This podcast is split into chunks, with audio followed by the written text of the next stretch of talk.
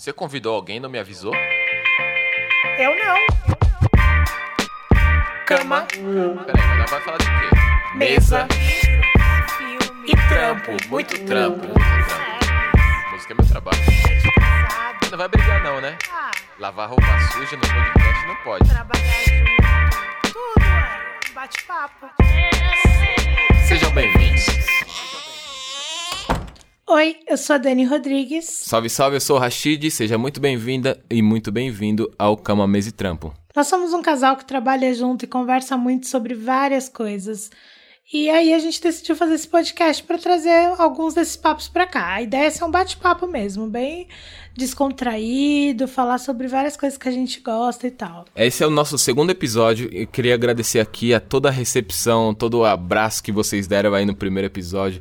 Um feedback muito foda, muito da hora mesmo de vocês, resposta nas redes sociais e tudo mais. E lembrando que estamos gravando da nossa casa, tá bom? Então qualquer cachorro latindo, qualquer moto passando, qualquer avião, navio, helicóptero, Terceira Guerra Mundial, vocês nos desculpem, estamos em goma. É isso. Rachid, você sabe que a gente já recebeu até uns e-mails? Ah, nós, nós tá demais, nós tá demais. Se você quiser mandar um e-mail com sugestão de tema para os próximos episódios, quiser falar o que achou desse aqui que você vai escutar, ou até mesmo do anterior, enfim, o que você se identifica com nós, qualquer ideia, qualquer ideia, manda um e-mail para camamesaetrampo@gmail.com. Eu queria deixar um salve aqui para algumas dessas pessoas que mandaram um e-mail pra gente, mas eu vou falar rapidinho pra gente ter bastante tempo para papear, beleza? Primeiro, valeu Joseli Salles, Thaís Reis, Letícia Barbosa e Té pelos e-mails elogiando o papo, falando que se sentiram numa mesa de café da tarde com a gente. Fiquei muito feliz com a recepção. Muito bom. A Daiane Cristina e o Guilherme Novak pediram pra gente falar mais sobre nosso trabalho, como que é trabalhar junto, como foi lá no começo, essas coisas.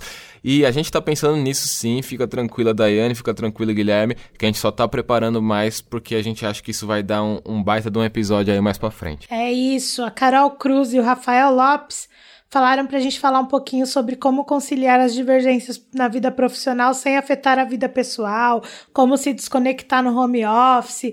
Eu acho um tema muito legal e eu quero muito falar disso. Em breve a gente vai falar.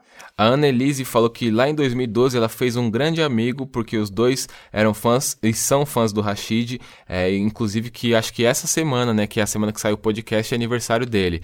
É, então eu queria deixar aqui um abraço, um parabéns pro Jeff, que é esse grande amigo dela, e falou que os dois já tinham lido Ruby como um artista, inclusive por nossa influência, Daniela. Que chique! É isso, gente. Pode procurar Cama, Mesa e Trampo no seu player de podcast favorito, nas redes sociais, no YouTube. Estamos em todos os lugares, porque eu sou organizadinha, sou produtora. Então é isso. E aí, Rashid, do que, que a gente vai falar hoje? Bora pros temas de hoje. Hoje a gente vai falar de o que me irrita. Eu vou falar do que me irrita em você. E você. Ai, meu Deus! E você tem que me falar o que, o que te irrita em mim, mas não é pra ser a lavagem de roupa suja, é só pra nós dar risada, tá bom, gente?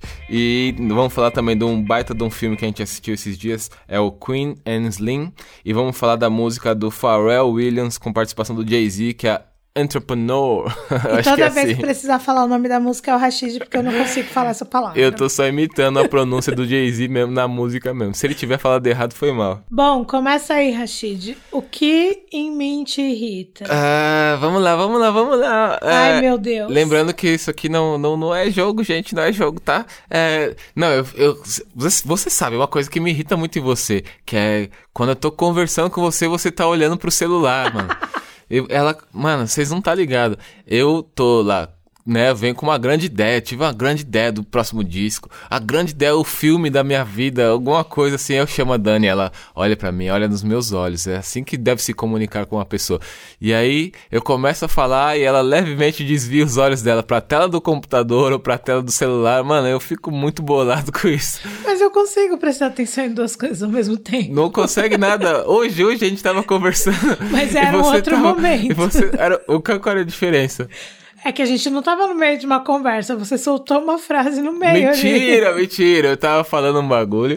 E aí, de repente, ela olhou, sei lá, acho que ela tava lendo um jornal. Ela olhou pro jornal de novo e eu continuei falando. Daqui a pouco ela olhou pra mim com a cara e balançou a cabeça assim que concordava. Não foi, foi com uma cara de concordou. quê? Ah, só que, exatamente, você tava com a cara de quê e ao mesmo tempo você concordou. Aí eu perguntei, você não viu nada que eu falei? E eu o quê? Fui sincera. É, nossa, que legal, obrigado pela sinceridade. Eu trocava a sinceridade pela atenção quando eu precisava falar alguma coisa. Desculpa, vou melhorar. Mano, isso, isso é demais, mano. Isso é, isso é demais. Fala aí, sua vez, vai, vai. Deixa eu pensar. Ah, sim, agora, gente, a gente sabe que tá nessa semana gelada de São Paulo, né? O Rashid passa o dia inteiro trancado no escritório dele, que é no andar de cima da casa, que tem uma janela, uma porta, e se ele fechar tudo, fica tudo fechadinho, quentinho. Eu, Daniela, fico na sala, que é um ambiente amplo, aberto, cheio de portas e janelas. O que ele faz? Ele desce, abre a janela e sobe, me deixa lá no frio. Aí se tranca aqui no escritório a quentinho. casa precisa tomar um ar, gente. Só a, ca- só a parte da casa que eu tô, que ele tá, não precisa. A minha vida. Essa semana foi, pelo amor de Deus, fechem as portas. Pelo amor de Deus, fechem as janelas. Você sabe que isso é que isso é força do hábito, né? Porque eu passei a minha vida inteira reclamando da minha mãe, que ela deixa, tem mania de deixar a porta aberta. Tá chovendo, tá caindo o mundo, tá vendo um dilúvio, passa o Noé na frente de casa assim, e ela vai lá reganha as janelas tudo ah, e eu as sei portas. que é herança da sua mãe, porque o Murilo, que é meu cunhado que mora com a gente, faz o mesmo. Será que eu estou virando realmente um dono de casa? Isso é uma coisa de, de, de paz, né? Uma coisa, A idade chega pra todo mundo. né? Ai, meu Deus do céu. Vai, sua vez de novo. Tá, deixa me ver, deixa me ver aqui, deixa eu pensar. Porque são muitas coisas, Eu viu, posso gente? falar uma coisa que eu sei que te irrita e você vai conseguir desenvolver lindamente. O quê? Eu sou bagunceira. Ah, não, mas isso aí, mano, a, a Dani é bagunça. Tipo, eu faço umas bagunças também e tal, mas. Eu- minha bagunça é nos meus cantos, geralmente. Nos, nos lugares comuns da casa, eu tento manter tudo arrumadinho e tal, né? Porque, não sei, sei lá, mano. Fico pensando que. Agora a gente vai receber visita, né? Mas eu acho que é um lugar que deve estar mais suave. Já a Dani não, mano. A Dani ela gosta de acumular coisa no sofá. Às vezes eu vou sentado no sofá e tem um computador lá, tem um cabo, tem um não sei o que. Eu falo, nossa, será que essas coisas estão confortáveis aí onde eu deveria estar sentado? onde minha, minhas nádegas deveriam estar nesse lugar? E aí tem uma merda no computador, mano. É, isso, isso me irrita, isso de fato me irrita, Daniela. Você, você Eu acho que você faz de propósito, porque agora eu tô vendo que é tudo consciente, é, muito, consci- é muito consciente De da sua parte. propósito, aí não. não, não é bem assim, mas é uma coisa que eu não consigo controlar. É isso. Consegue sim. Não, o braço Todo do mundo sofá consegue. tem tipo assim, tem o computador, a minha agenda, um livro sempre, a bateria, o cabo de celular, Quem mais? o chiclete, Hum. o fone de ouvido. Aí quando você toma café, Aí quando eu tomo café fica a xícara, se depois do café eu tomar água, fica o copo da então, exatamente. O braço do sofá basicamente teria que ser maior do que o sofá pra caber tudo que a Daniela gostaria de colocar lá. Entendeu? É, mano, isso, é- isso, é- isso é terrível, é terrível. Mas isso vai mudar. Agora eu tô, eu tô fazendo o cantinho mano. do trabalho. Ih, isso é pro- promessa, promessa. eu tô Sonho montando o cantinho do trabalho. Vai buscar quem mora longe. Deixa eu pensar uma coisa no Michel Sua vez, irrita. sua vez, Daniela. Não tem mais coisas que te Ai, irritam. nossa, como ele é perfeitinho. É isso. nossa, lembrei de uma coisa. Putz, ela veio cheia de ódio. Rashid acorda mais cedo que eu. Ele tem todo um ritual da manhã, que outro dia a gente fala abertamente sobre isso, porque eu acho que é papo. Qualidade, tá vendo? Qualidade. Assunto pro podcast. Tudo bem. Até é só então, você qualidade. colocar o despertador no volume que te acorda. Sem me acordar, Mas ou você levantar como. na primeira vez que ele toca. não, Não ele to- coloca pra tocar. Aí no volume muito alto, muito desnecessário, sério. Aí depois ele aperta o soneca. Aí tem o soneca de novo. É- Quando ele vai acordar às oito e meia, ele fala assim: bom, se eu vou levantar às oito e meia, ele tem que começar a, levantar, a tocar às sete pra oito e meia eu tá pronto. Não é, eu tenho uma defesa, porque realmente eu não consigo acordar no primeiro toque do despertador. Mas não tá alto, você tá do meu lado. Isso É é, isso é consequência do casamento. Tá, tá lá nas letras miúdas do contrato do casamento, que isso poderia acontecer, tá bom? É, mas eu realmente coloco, tipo, eu coloco o despertador. Se eu vou acordar 8 e meia, por exemplo, eu coloco 7h45, 8 horas, 8 e 15, 8 e meia, às vezes. E aperta o soneca, então ainda tem Não os, aperto os intermediários. Não, o soneca eu não aperto. Eu só aperto o soneca quando a, a- o celular é atualizado, quando atualiza o software do bagulho, e aí mudo a posição do botão, porque eu nunca aperto soneca conscientemente, porque isso só causa atraso de vida. Eu gosto de soneca. Não, não, soneca não é da hora. Deixa eu ver, vai, uma, uma finaleira aqui, pra ficar três pra cada lado, né? Porque senão a gente vai passar o podcast também inteiro falando desse tipo de coisa. A maioria das coisas que eu tenho pra reclamar da Dani estão ligadas muito a- ao vício dela do celular. Mas eu sei, por outro lado, que ela trabalha no celular também, basicamente. As pessoas estão sempre o tempo inteiro chamando. E aí eu nunca sei quando ela tá trabalhando de verdade ou quando ela tá, sei lá, falando com a mãe dela de alguma coisa aleatória que ela poderia tranquilamente prestar atenção.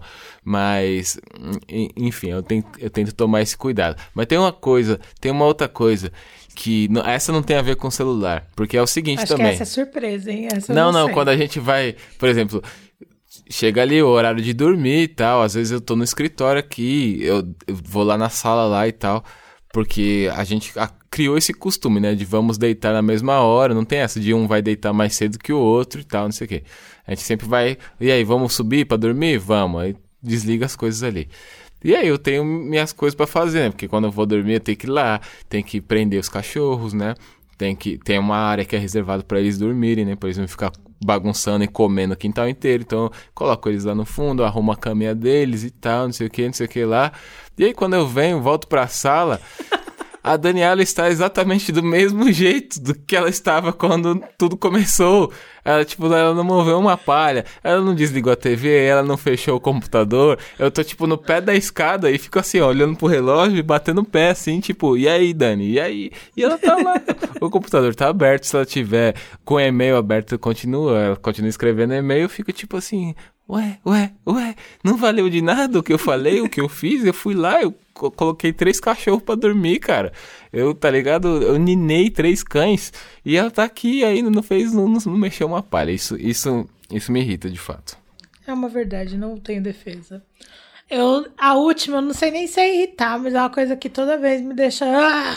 Ele se irrita muito fácil com umas coisas muito bobas. É tipo assim, mas ele se irrita num nível que, meu Deus, às vezes é uma coisa muito, muito besta e aí ele perde a linha.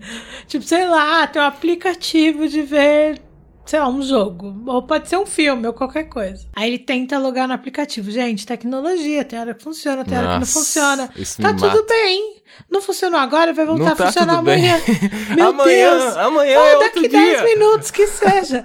Meu, a pessoa fecha a cara, Ah. começa a amaldiçoar cada um dos seres humanos que trabalharam no- naquele aplicativo. Não, não é e assim fica também. muito bravo, e dá-lhe palavrão, e dá-lhe bater porta. E, gente, é só um aplicativo, pelo amor de Deus, pra que tudo Bater isso? porta também não. Não, eu fico bravo, mano. Eu fico bravo. Tá ligado quando você.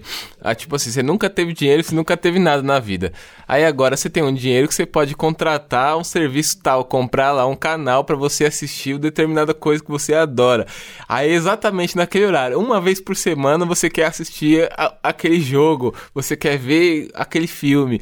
Aí bem naquele dia, cinco minutos antes de você assistir, o bagulho para de funcionar, mano. Aí você tem um dinheiro pra pagar, você está em dia, seu nome está limpo, você, seu score está alto, tá ligado? E você está, você tem tempo pra parar de assistir. Você fez uma pipoca, você pediu uma pizza, você fez um lanche, você se aconchegou, esquentou um leitinho com chocolate.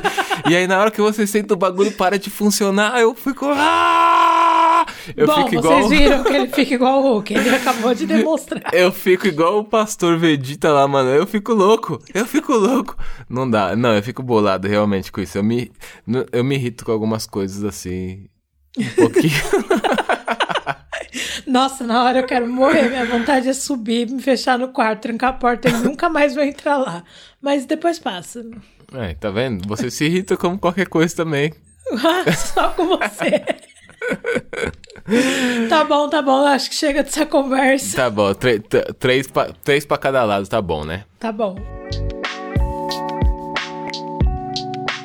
Queen Slim, gente, sério, vejam esse filme. Queen and Slim. O roteiro é da Lena White, que a gente já conhece a carinha dela de Master of None. Ela é amiga do personagem principal, esqueci o nome dele As agora. is sorry. Isso. E ela ganhou um Emmy por causa do roteiro, e é um roteiro muito bom, que é da última temporada, que eu acho que é da noite de Natal, é muito foda. E ele é dirigido pela Ma Melina Matsoukas. É a estreia dela em longas, e eu quero falar disso por quê? Porque ela é a diretora de Formation da Beyoncé. Hum. E aí ela que dirigiu o filme. O filme eu acho que Só ele... por isso, né, que você queria falar disso. Ah, precisava falar disso. E, e aí, tipo, os atores é, tipo, é o Daniel Kaluuya, que a gente conhece de Corra, Pantera Negra e vários outros filmes. E a Jodie Turner Smith. Ela não tem muitos filmes, eu realmente nunca tinha visto ela em Acho que foi o primeiro longa dela também. Pelo É, que eu vi, tipo, pelo que eu vi lá no Google, tem algumas coisas, mas nada que eu tenha tido contato, então. Entendi. E aí, ela arregaçou. Ela é arregaçou, foda. ela arregaçou, ela rouba a cena, hein? Rouba a cena. O Daniel Kaluuya, ele arregaça, né? Ele manda muito bem, assim, é muito on point, né? Tipo assim, mano, é muito na mosca o bagulho, o papel dele. Mas é porque ela tem uma imponência, ela tem um negócio, assim, é uma presença, né? Ela tem uma presença muito forte, né? E aí o papel dela também tem essa coisa da mulher empoderada, tipo assim, eu não sei nem se ela é assim na vida real, mas ela abraçou isso de uma forma que o jeito que ela respira é, transparece empoderamento. Então, assim, tipo assim, mano, é o tipo de mulher que assusta os caras mesmo. Eu me identifiquei muito com ela em algumas coisas, assim. A gente. Detalhe, gente, a gente não conversou sobre o filme. A gente assistiu, fechou e falou. Não vamos conversar Vamos e vamos guardar guardar, para o podcast. Exatamente. Então, tudo que eu vou falar agora, o Rashid tá ouvindo agora, tudo que ele falar, eu também tô ouvindo agora. Mas eu me identifiquei muito com ela por causa do lance de, tipo, mais pro. Assim, vou tentar não dar muitos spoilers, mas é muito difícil pelo É, filme, gente. Assim, então, se, assim, você, se você não assistiu o filme, né, eu aconselho que você veja, porque é, invariavelmente vai sair um spoiler ou outro aqui, né? Não tem como. Exato. Então, É. assim, vai sair alguma coisa. Mas, tipo assim, desde a primeira cena, ela já se, ela já se mostra muito durona. E aí, com o decorrer do filme, ela vai, tipo, você vai descobrindo o que aconteceu na vida dela, coisas que ela passou, defesas. E aí eu percebi muito, tipo, da mulher que veste a carapuça da mulher forte, da guerreira por necessidade, quando na verdade tudo que você queria era poder ser vulnerável como você é realmente, assim. Tem aquela cena linda que ele pergunta o que ela quer e ela fala isso, eu quero alguém que conheça todas as minhas cicatrizes, tudo que for feio em mim, e mesmo assim queira estar comigo. Mas não bom. curar minhas cicatrizes, mas pra poder, tipo, me acompanhar enquanto eu curo elas por mim mesma. Sim, muito bom, muito bom. Os dois são tipo 8 e 80, né? Eles são totalmente opostos, assim, basicamente. Sim. Na, na personalidade, até na crença, né? Porque logo de cara ali você vê o bagulho. Ela, a, advogada e tal, não sei. Ele eu não lembro agora que, qual que era a profissão dele. Ele Então- trabalhava, acho que no mercado. Tipo, ele fala Isso, que ele, a ele- exatamente, ele trabalhava no mercado, tipo um caixa de mercado, que ele falou que a, a mina lá do Isso. começo passava no caixa dele todo domingo, alguma coisa assim. Exato. E aí ela completamente. é, acho que ela é ateia, né? Ateia é a palavra. Acho que é a palavra pra isso, acho que é o feminino de ateu. E. E ele, meio católico, assim, né? Ele tem aqueles valores ali, ele. Tanto que a mina atende ele mal no começo, mas ele, tipo, ele não, não liga pra aquilo porque ele sabe que a vida dela. Então ele é todo. As pessoas diriam Caxias, né? Mas ele é todo assim. Todo corretinho na vida. E aí você vai vendo no Eu desen- não bebo, eu não fumo, Exato. eu não... Você vai vendo que no desenvolvimento do filme, é, tanto que quando acontece o bagulho com o policial, ele quer ligar pros pais dele, pro pai dele, quer avisar o que tá acontecendo, que ele tá bem, tipo assim, minha família precisa saber é, que eu não sou isso. E ao mesmo tempo, mais pra frente, você vê que o pai dele em nenhum momento des- desconfiou dele, tipo, desconfiou que ele fosse só errado na situação, porque, é, é, tipo assim, ele conhece o filho dele, tá ligado? Sim. Conhece o filho, talvez por criação, sei lá, mas você vai vendo que no desenvolvimento dele, ele vai passando pra alguns pontos assim, e ela também vai retrocedendo, então eles meio que vão se encontrando num ponto, assim, é muito louco. É isso. Eles vão. É o, tipo, é o amor, né? Você pegar, cada um vai dando um passinho que, tipo, tá, tem as duas pontas e aí vocês vão caminhando um na direção do outro até chegar num meio termo ali confortável pra todo mundo. E é muito bonita essa construção também do amor preto no filme, tipo, a forma como eles se reconhecem. Sim. de ter alguém que, tipo, que te entende, que entende suas dores. Tem outra cena que é muito boa também, que é onde ela demonstra a fragilidade dela, que é que ele pergunta, tipo, ah, você é uma boa advogada? Ela fala, eu sou uma excelente advogada. Ele falou, por que, que as pessoas pretas sentem essa necessidade de ser excelentes? Elas não podem só ser? Ser elas mesmas, ela- ele fala. E esse bagulho, é, essa frase aí também E ela desmonta, tipo assim, é isso. Se for um tapa na cara, mas é porque é um bagulho imposto, né, pe- pela, pela, pela sociedade, e ela que tá na- nessa coisa, nessa luta do empoderamento visivelmente, né, ela tá dentro disso, É, ela toma isso pra ela e ele que tá numa aparentemente tá numa vida normal, né? Um cara que é preocupado com a causa, com a comunidade preta, mas ele não tá nessa nessa o bagulho do, do, do empoderamento ainda talvez, né? Então é tipo assim, por que tem essa esse- essa essa busca pela excelência? Não dá pra gente ser nós mesmos só, tá ligado? Ele é um cara que enxerga de outra por, por um outro lado, né? Tem uma outra perspectiva. Sim. Tipo, eu vou falar aqui basicamente o que acontece, mas só o que tá na sinopse, tá, gente? Não é spoiler ainda, mas é tipo, eles são um casal, primeiro. en- Casal não, né? Primeiro encontro. Quando eles saem do primeiro encontro, eles são parados pela polícia por uma coisa trivial, nada Ah, demais. e o encontro, como que acontece esse encontro? Lembrando que é, Tinder. pelo Tinder, porque eles são, tão- são completamente opostos, mas pelo Tinder talvez eles, eles não teriam essa percepção. Ela é uma pessoa totalmente dedicada ao trabalho, e aí eles se encontram porque ela tá num dia ruim e resolve que quer conversar com alguém, ela não tem amigos. Então, por isso ela recorre ao Tinder, isso é até uma conversa que eles têm. E aí, depois desse encontro trivial, quando ele tá, tipo, depois desse encontro, quando ele tá levando ela pra casa, rola uma coisa, uma besteira de trânsito, a polícia para eles, só que o negócio descontrola de tal modo que, pra se defender, ele atira no policial. E aí tem todo a- tudo a ver com esse momento efervescente que a gente tá das causas, né? Tipo, de a gente não aguenta mais, a polícia matando pessoas pretas desse jeito, né, né?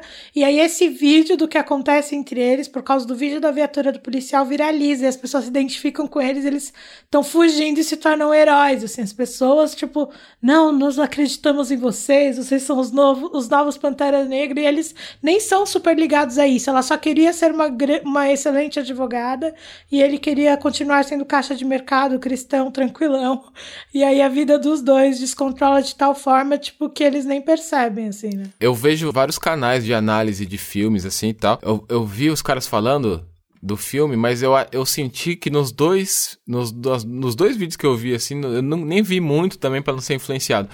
É, eles deixaram passar uma coisa importantíssima. E agora vem spoiler mesmo. Se você não quiser ouvir spoiler, para agora. Porque que nem você falou, né? Ah, por um, um, um- um negócio ali, uma- um desentendimento, ele, o personagem do, do Daniel Kaluuya, que seria o Slim, né? Ele acaba atirando no, no policial. Mas esse episódio foi simplesmente, tomaram um enquadro, o policial tava caçando mesmo, tava caçando. O policial não estava satisfeito em, em não, em não ver nenhuma culpa neles. Ele tava caçando, então pediu pra ver, não sei o que, pede pra ver porta-mala, e pá, não sei o que. E aí, numa coisa que o, que o, que o Slim pede pra, pra ele se, se apressar mais, ele fala, ah, mano, tipo, o policial fala, putz, pra ele mesmo, né? Ah, vai tomar no cu, né? Agora vai, ajoelha aí e tal. E aí a menina é advogada, né? A Queen, ela sai do carro e começa a responder ali e tal. No meio da confusão de o policial manda ela entrar, ela não entra e não sei o que, a coisa vai efervescendo, o policial atira na perna dela né? Então não é um desentendimento qualquer. Quando o policial atira na perna dela, o Slim voa em cima do policial, eles começam ali aquela treta e a arma do policial meio que cai longe assim, e eles estão ali naquela trocação, quando ele consegue se desvencilhar do policial, ele alcança a arma e no reflexo ele mira e atira.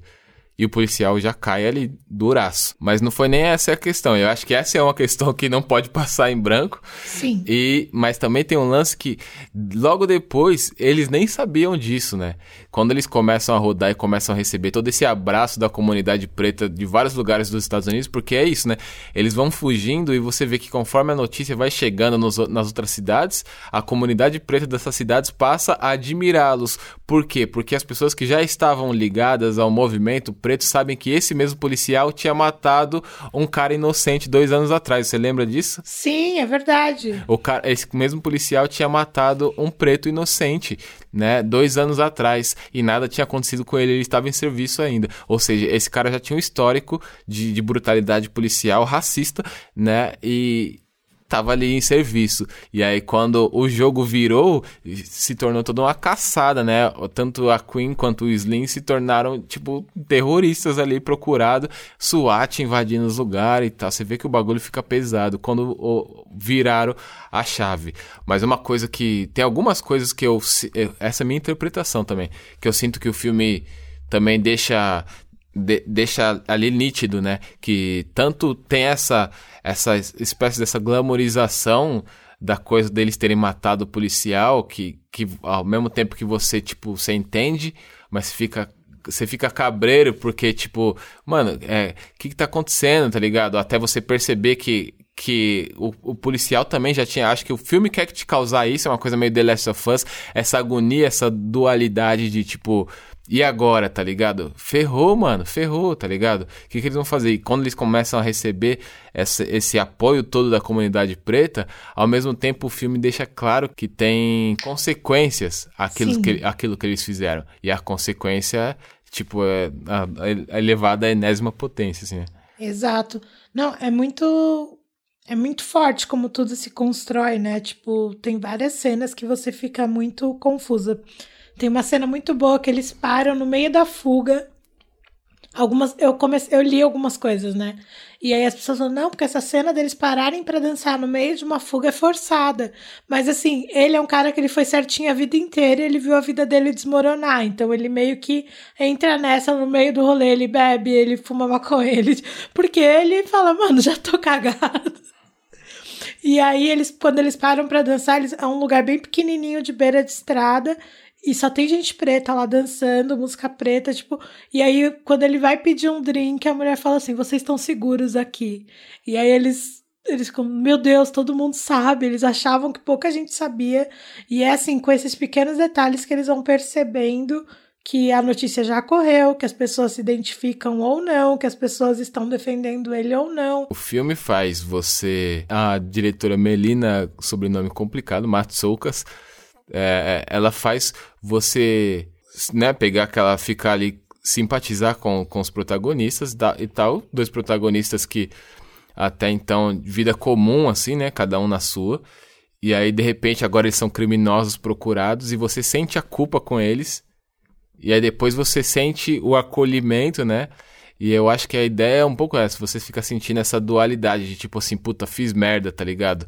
Mas eu não posso me entregar, porque o bagulho é doido pro, pro meu pessoal, pro meu povo a vida toda, tá ligado? Eu não posso me entregar, eu tô, tô tentando fugir.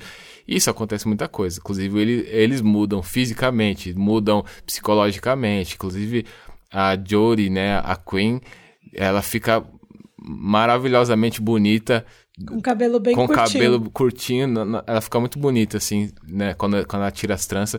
É, mas um bagulho que eu reparei também, novamente, minha interpretação. Eu nem vi nada, ninguém falando disso. Mas acho que a, a diretora, talvez, e, e é uma coisa da, da roteirista ali também, a, a Lena White, quiseram meio que mostrar quantos universos existem dentro da comunidade preta. Sim, Porque, assim, tipo, são eles.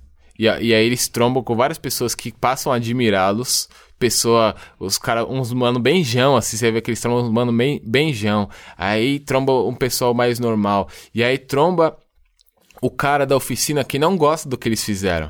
eu sei o que vocês fizeram, mas eu não aprovo. É, tipo assim, só que tá, beleza, tamo aqui. Ao Não mesmo vou te entregar, mas eu não aprovo. Exato, eu não vou te entregar. Tenho essa, essa coisa desse código de conduta, talvez, mas ao mesmo tempo ele também tá recebendo pra fazer um trampo, então você não sabe se é pelo código de conduta ou pelo dinheiro que ele tá recebendo. Mas ele fala: não vou entregar, não vou entregar vocês, mas eu não aprovo o que vocês fizeram. Então tem o cara que é contra, tá ligado? Aí é, o filho desse cara é super a favor, e o filho desse cara, ele entende a causa de uma forma totalmente errada, né? E depois ele vai numa, numa passeata e causa um bagulho num protesto e faz uma merda, né? Spoilão de novo, gente. Se não assistiu, é, desculpa aí. Ele, ele vai na- nessa, nessa manifestação e ele mata um policial preto. Quando o policial preto tentou fazer um apelo super humano pra ele, de tipo assim, mano, vai pra casa, pelo amor de Deus, cara. Eu preciso esvaziar a rua, é meu trabalho, só vai Tipo- pra casa. Tipo, você vê que o cara era outra. é, é, Como se ele fosse. Ele é outra mentalidade do policial, não é o, o policial querendo ser o Batman. Fala, mano, pelo amor de Deus, vai embora. Antes que alguma coisa aconteça aqui, tá ligado? E aí o moleque saca uma arma. Porque o moleque entendeu a parada de, de uma forma totalmente errada. De certa forma, eu acho que o roteiro cobra de quem tá no dia a dia da luta das causas, da gente ter responsabilidade de como a gente passa essas informações, né? Porque elas realmente podem ser absorvidas dessa forma. Que o menino absorveu de uma forma muito rasa e levou isso num patamar que não precisava. Tipo, o, o, o moleque ele foi simplesmente pro lado mais é, superficial da coisa, glamorizando essa coisa do matar o policial, né? Ele não enxergou a causa inteira e tudo que tá ali é o, o- essa coisa da comunidade estar unida e tudo mais, e o que já tinha acontecido com que o policial já tinha feito, só que beleza, talvez isso não era o motivo pra matar o cara, era na real era- o motivo pra Talvez o motivo errado tenha feito a comunidade se unir pela coisa certa, né? E só que o moleque abraçou só o motivo errado. E aí, ao mesmo tempo, lá na frente, um outro policial preto que tava pra capturar eles, permite que eles saiam fora e.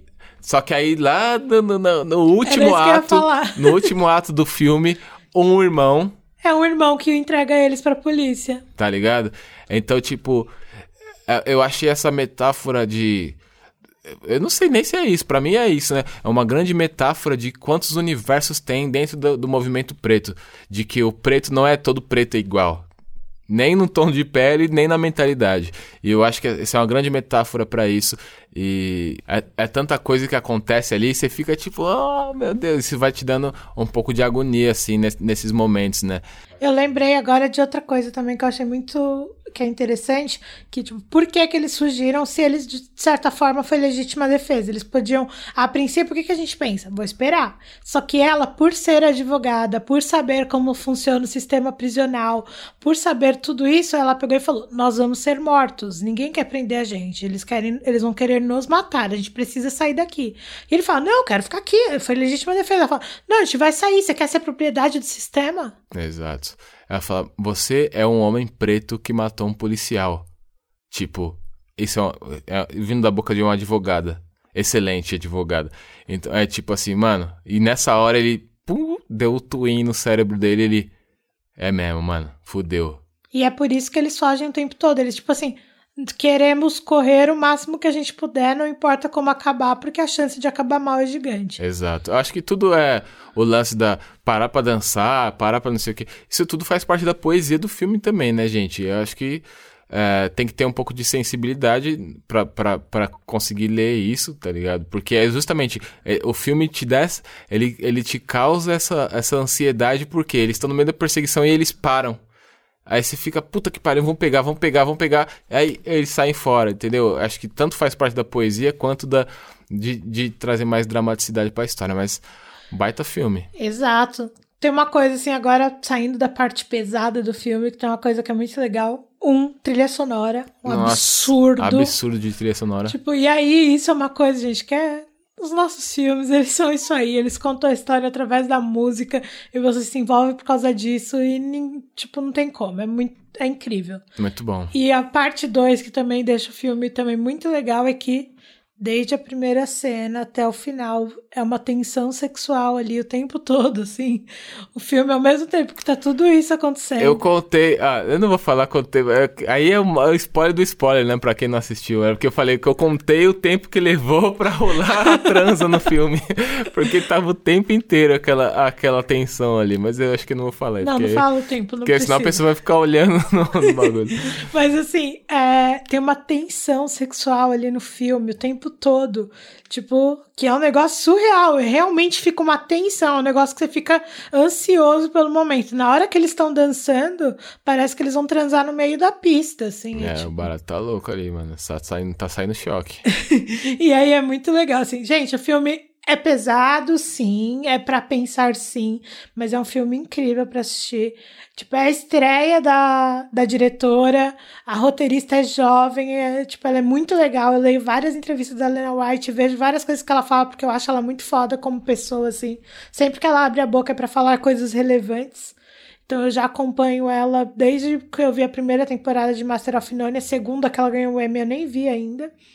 Mas assim, é, vale muito a pena. O filme é muito bom. Bom, acho que dá pra gente, dá pra gente usar essa frase chocante aí do filme, né? Essa frase que ficou na nossa mente, pra puxar o próximo assunto, nessa coisa do é, por que, que as pessoas pretas sentem a necessidade de serem excelentes e não, não podem só simplesmente ser elas mesmas, né?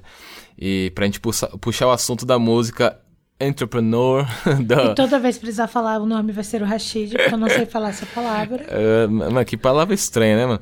Eu acho, enfim, né? É, falar dessa música do Pharrell Williams com participação do Jay-Z, né? E produção do Neptunes. Acho importante falar, o Neptunes que era a banca do Pharrell de produção aí de mil anos aí e tal.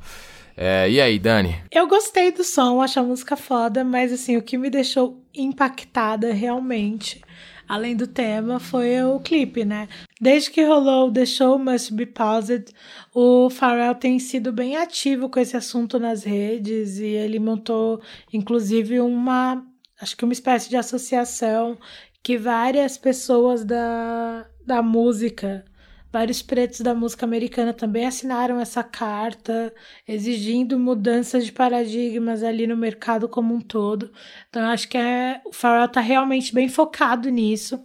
E aí ele lançou essa música para falar de empreendedores negros. E aí no clipe eles mostraram imagens e com nome, o negócio de várias pessoas negras para poder falar sobre o preto empreendedor, sobre black money, essas coisas todas. Tá bem na moda, né? Assim, tá, tá bem na moda o tema, né? Tipo, a- a- o nome da- do som da Beyoncé que ela fez isso. é Black Parade. Black Parade tem a mesma, o mesmo intuito, né? Assim, né? De, de, de mostrar, de colocar uma luz sobre esses, sobre esses black business. É porque eu acho que são, os negócios foram mais impactados também com o rolo da Covid-19, né? Porque aí todo mundo foi impactado financeiramente, mas Sim. esses negócios acabam impactando mais a comunidade negra por causa da história, por causa de tudo que aconteceu, por questão de escravidão de, e de tudo que veio a seguir, né? Sim, sim. É, é, não, eu acho que o, o tema tá na moda, assim, os caras, obviamente, muito bem intencionados, assim, a música é muito boa. Tipo, não é a música mais incrível que os dois poderiam ter feito juntos, mas é muito boa, tem um swingão da hora, assim. Me identifico de primeira com o tema, assim, né? Por, por eu ser um empreendedor, mas sei que nem todo mundo é empreendedor também. Acho um pouco perigoso essa glamorização do empreendedor, né? Tipo, acho perigoso nesse sentido. Nem todo preto precisa ser um empreendedor pra se sentir bem, pra Sim. ser feliz, pra ser bem sucedido e tudo mais, né? Não existe essa pressão, porque é, acho que a própria frase lá do filme já joga é, a gente pra refletir sobre isso, né? Mas é um baita som, uma baita mensagem e muito útil, assim, né? Nesse momento, com certeza, né? Pois, Tipo, o, o tanto o, o lance da Beyoncé de mostrar esses negócios e de, de, de tentar reverter alguma coisa para ele, seja atenção, ou seja renda, ou seja, é, né? Novas, novos contatos e tal, fazer, criar um lobby ali com pessoas é, que, que, que podem levar aqueles negócios adiante, quanto adiante, quanto o, o lance do Pharrell, de contar essas histórias. Tem até o lance da mina lá que, que fazia os bolos, né? Eu não sei o nome dela, me perdoem, que, que recebeu nãos de muitos, muitos e muitos investidores e é, o Jay-Z falou sim pra ela, pro bagulho dela e o, o business dela foi lançado aí finalmente, vai começar a andar agora. É muito bom, eu acho que é motivador, assim, especialmente pra gente que tá dentro desse mercado. Sim, sim, é importante. Mas é isso, eu acho que a gente não. É o que eu falo sempre também sobre o mercado da música, assim. A gente tem hoje muitos artistas que dão certo na autogestão, mas isso não pode se tornar uma regra, porque às vezes você é um excelente artista, um excelente músico, um excelente produtor e você não tem uma veia empreendedora, não é uma coisa que você tem vontade, não é uma coisa que te chama atenção. E tá tudo bem, gente, não precisa ser uma obrigação você ter a veia empreendedora. Se você tem, quer desenvolver isso, quer viver assim, ótimo. Se você não tem, tá tudo bem também. Existem mil outras formas de você ser bem-sucedido na sua vida mesmo não sendo empreendedor. Mas é muito legal a forma como ele conta essas histórias. Por, de rostos conhecidos, a gente tem o Nipsey Hussle, a Issa Rae de Insecure e o Tem o Tyler, Tyler. The Creator. O Era Tyler. isso. É que eu tava pensando no arroba dele, a Felícia The Goat, como que é o Ah. nome dele? E Que aí, pecado. Pois é, mas é culpa dele que usa- colocou um nome estranho na rede social. Porque aparece assim lá. E aí tem os três ali. E realmente a história do Tyler é muito legal porque ele é hiper, ultra criativo. Sim. Tipo, é um absurdo. Tanto que a lista de coisas que aparece ali, né? Prêmios e business que ele tem, assim, é enorme. Até some, assim, né? É, eles deixam a lista meio que pra ser infinita, porque o Tyler, ele realmente ele é hiper criativo. E aí tem a Issa, que é, a gente conhece ela por causa de Insecure, mas assim, a HBO contratou o Insecure porque a Issa tava fazendo uma série pro YouTube dela. Que já era tipo uma prévia do que seria Insecure. A mesma ideia tem no YouTube até hoje. Tem um livro dela, não vou falar o nome agora porque eu não lembro exatamente. Tipo, e não sei pronunciar o que eu lembro, o pouco que eu lembro. Mas assim, tem o livro dela, o livro dela já li, é muito legal. Tem a série no YouTube, que é bem de rua. E aí tem o Insecure, que é tipo a evolução dessa mesma série, assim. A Issa, ela é super visionária também, tá construindo uma carreira muito legal em Hollywood, lá, aquelas coisas todas. Eu acho que é importante surgir pessoas assim. Muito louco. E tem uma história que me marcou muito no clipe, que é a última do final, né? Na hora que eu vi, eu ainda falei pro Rashid, eu falei, caramba, eu fui impactada pelo post desse cara, mas eu não sabia quem ele era. Que é ele na frente de uma casa, bem grandona, uma Ah, casa meio pode crer. colonial, assim.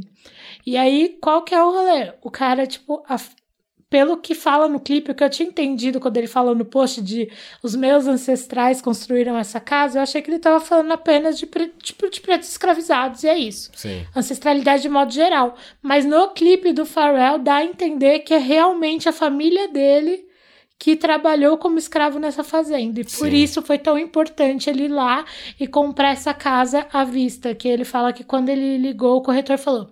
Eles só estão aceitando em dinheiro e isso provavelmente tira você da conversa, né? 400 mil dólares. Pois é, e assim, ele, ele é um. Acho que ele é dançarino na Broadway, tem uma escola, alguma coisa assim. E aí, tipo assim, ele já tem esse dinheiro, ele tá empreendendo, empreendendo ele está fazendo, acontecendo. E aí ele fala assim: se eu pudesse contar para os meus ancestrais que 400 anos depois um homem preto, gay, ia vir aqui comprar a casa que eles quebraram a coluna construindo. Tipo, é muito bonito isso, né? Assim, e é isso, ressi- ressignificar todas as histórias, ressignificar tudo que a gente puder, porque precisamos disso para acreditar e para a próxima geração vir ainda mais confiante do que nós. Tudo- a gente não precisa de bilionários, mas seria, mas é legal saber que tem vários pretos ficando ricos por aí. Mesmo que o Jay-Z seja um bilionário, mas realmente, né, a gente não precisa de bilionários, né? É, tem aquela coisa, né, do, do- as pessoas acham que do milhão pro bilhão é um pulo, né? É tipo assim, Não. É, enfim. A, a- a letra do Jay-Z ali fala umas coisas bem foda, assim, né? É, inclusive fala do Cripacola, que tem aquela série do, do Killer Mike, né? Que ele. ele a, a série dele. O Killer Mike, que é um dos integrantes do Run the Juice, pra quem não sabe, né? Junto com o LP. É, e o Run the e o- Ambos são rappers underground de miliano. E aí, de repente, eles se juntaram pra fazer o Run the Juice. E o Run the Juice é tipo assim, o estouro, né? Uma vez o Parte 1 falou um bagulho e falou: Mano, eu nunca vi dois MC underground que ninguém ligava, entre aspas, obviamente que ligava, né? Mas dois MC underground que se juntou pra fazer um grupo e agora um festival não é um festival se não tiver um show do Run the Juice, porque os caras é muito hypado.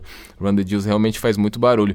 E, e aí, no, no- no- na série do Killer Mike, que é aquele negócio de ele só ele quer viver ali durante aquele tempo só com, é, com comprando coisas, consumindo coisas de, de produtores e de empreendedores pretos, né? Tanto que ele para de andar de carro, né? Porque ele, ele não acha um carro que é produzido por um, por um cara preto, então ele começa, ele vai numa loja, num bagulho de bike que é de um cara preto que faz as próprias bikes, ele fica andando de bike lá em Atlanta, pra cima e pra baixo e tal. Essa série é bem boa. É, não me, me recordo o nome agora, mas acho que jogando aí, no, no- no- pesquisando aí rapidamente, vocês acham, tá ligado? Aí tem um episódio que é o Cripacola, que é tipo uns caras que é gangsta, né? Os caras que tá lá no, no, em, pá, na cultura de gangues ali, os caras são Crips, o nome já, tá, já diz aí, né? dos- da lendária rixa dos Bloods e Crips, os caras são Crips, e eles produzem um refrigerante ali no bairro e começam a vender. E aí o que eu achei mais louco é que esse negócio foi adiante, pelo jeito, né? Esse negócio foi adiante, porque assim, no dia que saiu essa música, o Killer Mike postou uma, uma foto com o Jay-Z, não, não sei aonde, e aí o Jay-Z tava com uma garrafa de Cripa-Cola, né? Que, Que tem, que tem um rótulo azul, inclusive, que é a cor dos Crips, né? Eles usam o azul.